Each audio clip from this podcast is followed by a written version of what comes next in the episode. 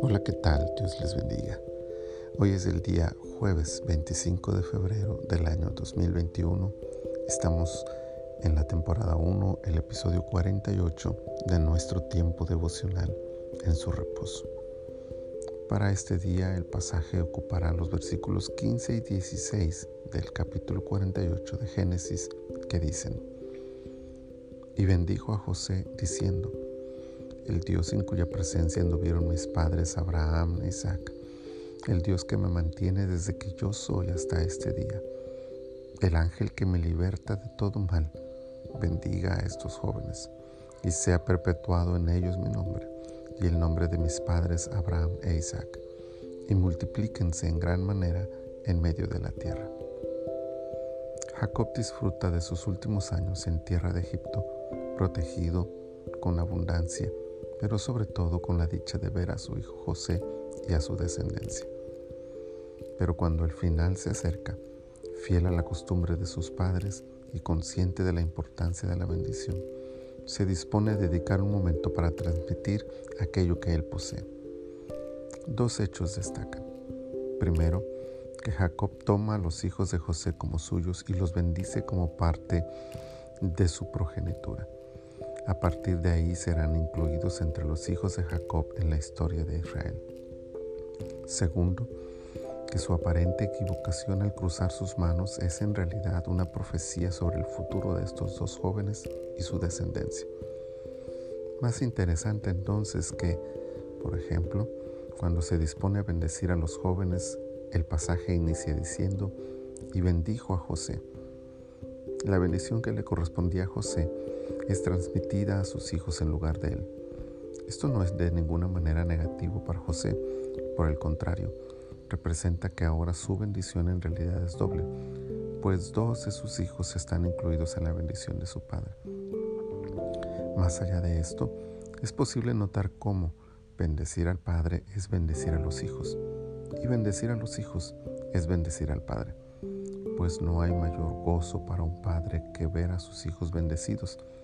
Paradójicamente, esto es en realidad la mayor bendición que un padre puede recibir.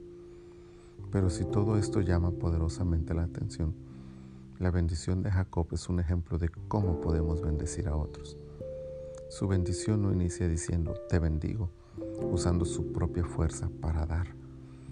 Él inicia trayendo a ese momento la presencia de Dios y su bendición mayor es dar a su descendencia lo que ha sido su propia bendición, la presencia de Dios. La bendición no es propia, es de Dios. Jacob no bendijo con su fuerza a Efraín y Manasés. Trajo a Dios a escena para pedir que éste los bendijera con su presencia en medio de ellos. Por último, la bendición de la presencia de Dios que acompañó a Jacob, transmitida a las nuevas generaciones, haría que el nombre de Jacob se perpetuara en la historia.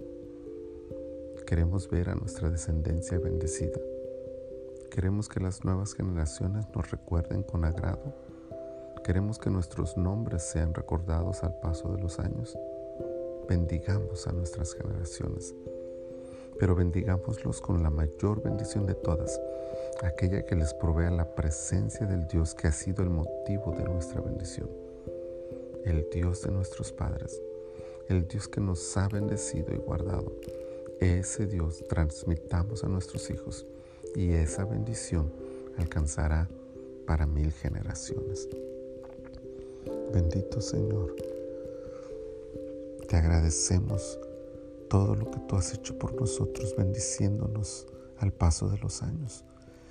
Y solo pedimos, Señor, que nos ayudes a transmitir esta verdad y este ejemplo de vida a nuestros hijos, de tal forma que ellos anhelen recibir la bendición de tu presencia en sus vidas al ver cómo tú has sido con nosotros y nos has bendecido. Señor, permítenos transmitir esto a las nuevas generaciones que de esa manera tu bendición les acompañe por siempre. Gracias te damos, Señor, por Cristo Jesús. Amén. Que este sea un día bendecido y prosperado en la presencia del Señor.